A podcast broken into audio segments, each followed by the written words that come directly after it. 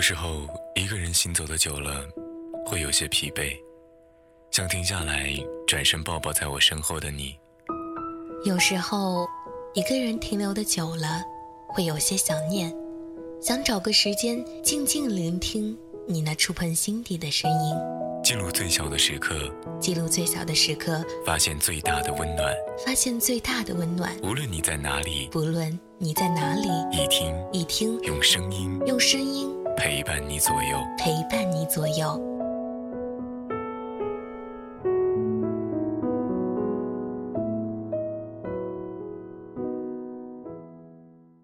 你还记得你的童年吗？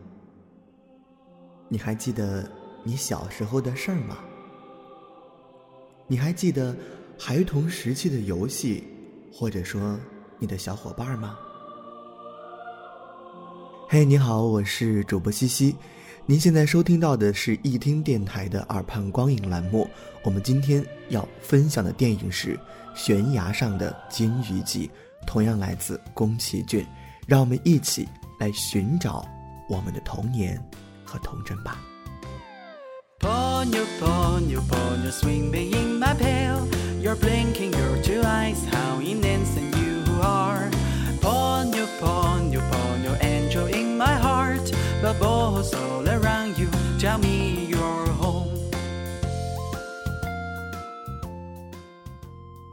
悬崖上的金鱼记是一部非常简单的电影，没有了人鱼公主的那种悲情渲染，也并未尝给人以多么深刻的人性思考。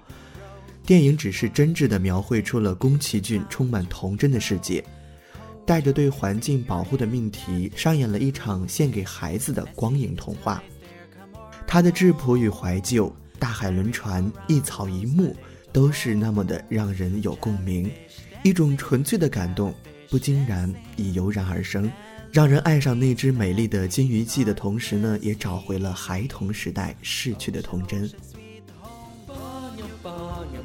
可爱的家伙，它一身火红招人喜爱，来自海中央。Ponyo, ponyo, ponyo，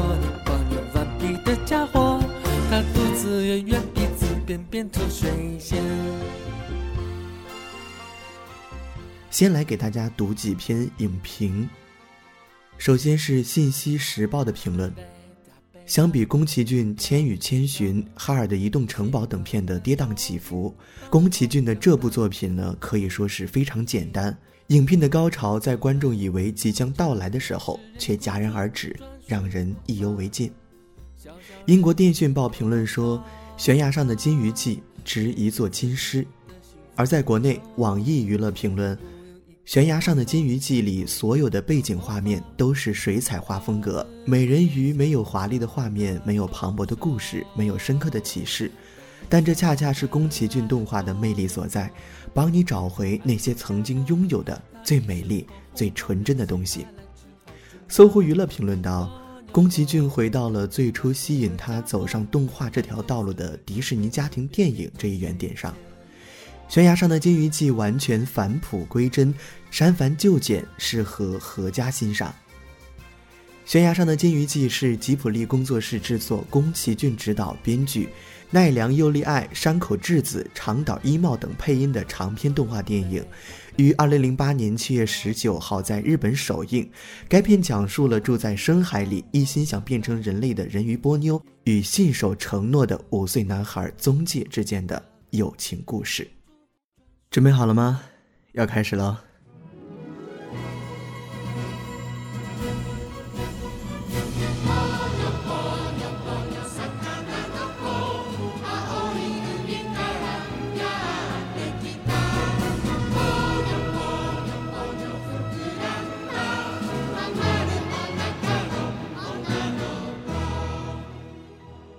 悬崖上的金鱼记主要讲述了和母亲生活在悬崖上的五岁小男孩宗介和一只拥有海女儿魔法血统的金鱼之间的故事。一轮圆月高挂在空中，忙碌了一天的人们进入了梦乡，可在大海深处却是另一番景象。海洋中的生物们在自己的世界里纵情驰骋，争奇斗艳。一个红发男子呢，叫做藤本。站在飞鱼潜艇上，喂着围在它周围的动物，并用灯光指挥着水中的生物。潜艇的舷窗打开了，从里面探出了一个脑袋，一条金鱼从舷窗内一跃而出。嗯，是条可爱的金鱼。金鱼摇曳着它红红的裙子，躲开了它的父亲藤本，偷偷地离开了潜艇。日出时分，水母载着金鱼飘上了水面。一觉醒来的金鱼睁开眼睛，就看到了一座建在海边的悬崖上的房子。红红的房顶在绿色植物的包围中更显得耀眼。忽然，他看见了一个小男孩从房子里走了出来。这时，一艘渔船驶了过来。为了逃生，金鱼和水母失散了。金鱼没逃多远，便随着浅海海底的各种垃圾一同被船的拖网拉了进去，又很不幸的被一只玻璃瓶罩住了脑袋，拿不下来。金鱼只能顶着玻璃瓶逃出渔网。金鱼用尽全力向岸边游去，不一会儿，它就精疲力尽了。这时，宗介来这里玩他的模型小船。看到海滩上那个奇怪的玻璃瓶，宗介用石头将瓶子砸裂，然后小心翼翼地捧起那条鱼，以为那条鱼死了。这时，一动不动的金鱼忽然吐出舌头，将宗介在砸瓶子时不小心弄流血的手舔了一下子。宗介很高兴，将金鱼带回家了。他很快喜欢上了调皮可爱的金鱼，并给它起了一个好听的名字，叫做波妞。金鱼拿不出来，好痛！是不是死掉了？还活着！哇！我会保护你，放心吧。啊，蛮可爱的嘛。李莎，我想要叫它波妞哦。嗯，像水波一样软，而且又会用魔法。被波妞舔过以后，伤口就好。宗介把波妞带到了妈妈丽莎工作的老人院——向日葵之家。看到宗介带来了新的朋友，老人们都高兴得眉开眼笑。唯独石奶奶觉得波妞是个不祥之物。人面鱼一旦上岸后就会有海啸，很久以前就有这种说法。但宗介并不介意，与波妞说话玩耍，感情日深。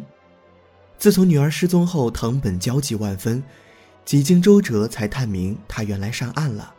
为了救回女儿，藤本不时寻找机会。最后，藤本用魔法变出了海浪，上岸卷走了波妞。波妞走了，宗介整天闷闷不乐。回到海里的波妞也同样的不开心，她怀念与宗介相处的时光，拒绝了父亲给她的食物，并且想变成人类。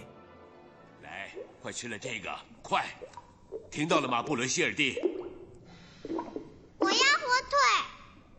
腿。火火腿？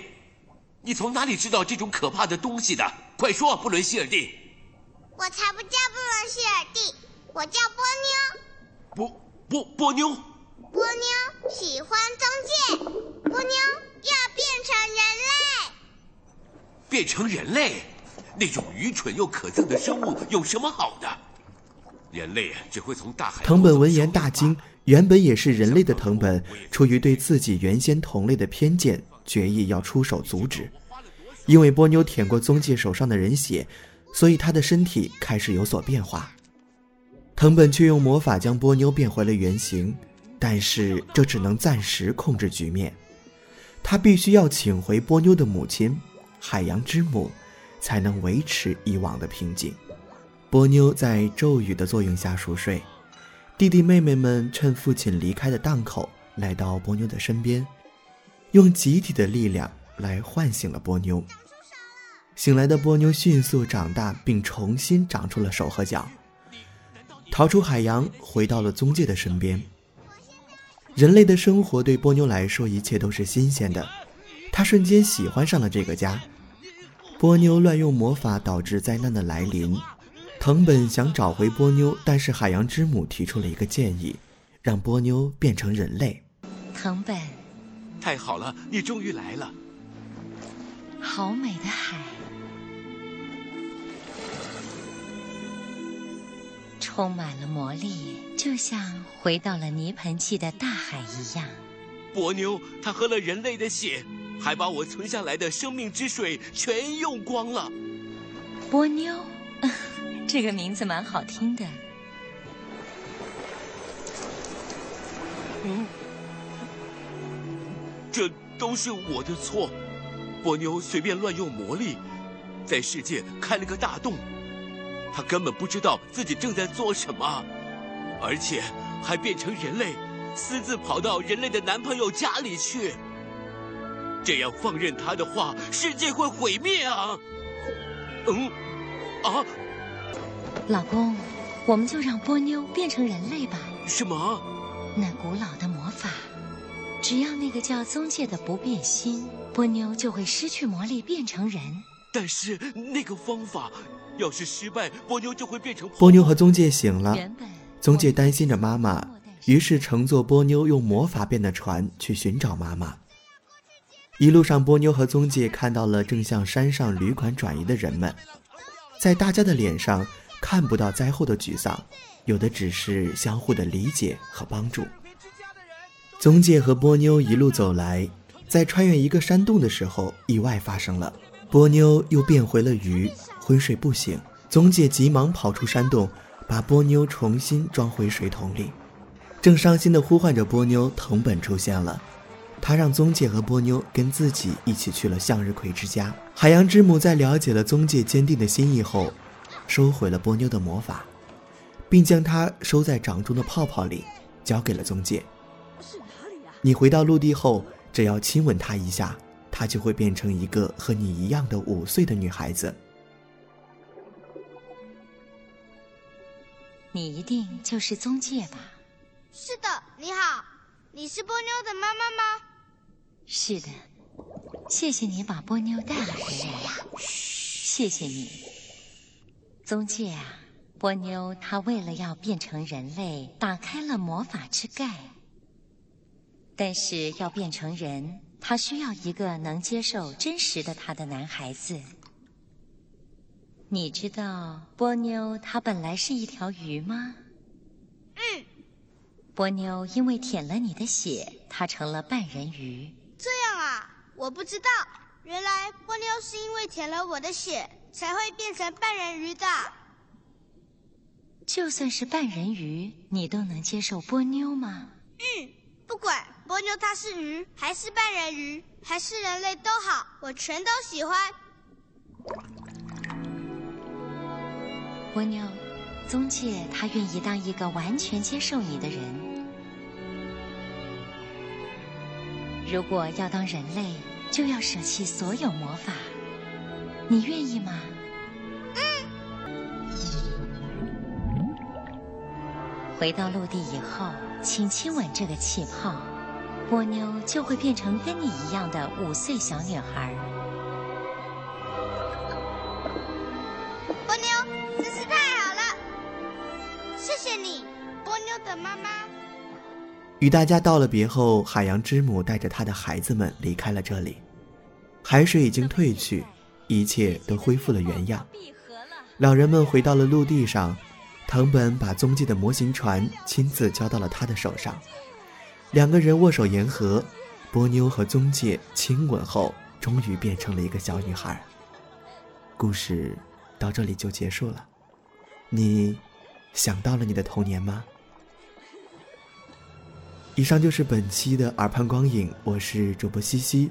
如果说你有什么想对我说的话，可以关注我们的微信号，搜索一听即可。也可以关注我们的新浪微博一听 Radio，或者说加入我们的听友群幺零二三四八九七幺。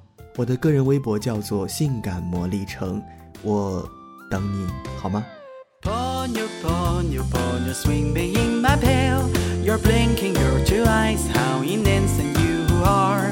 Ponyo, Ponyo, Ponyo, angel in my heart. Bubbles all around you, tell me you're home.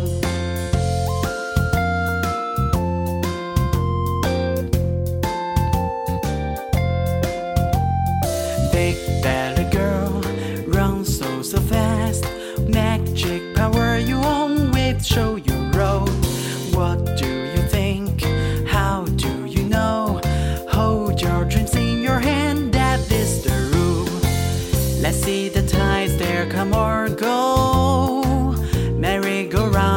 My little hope.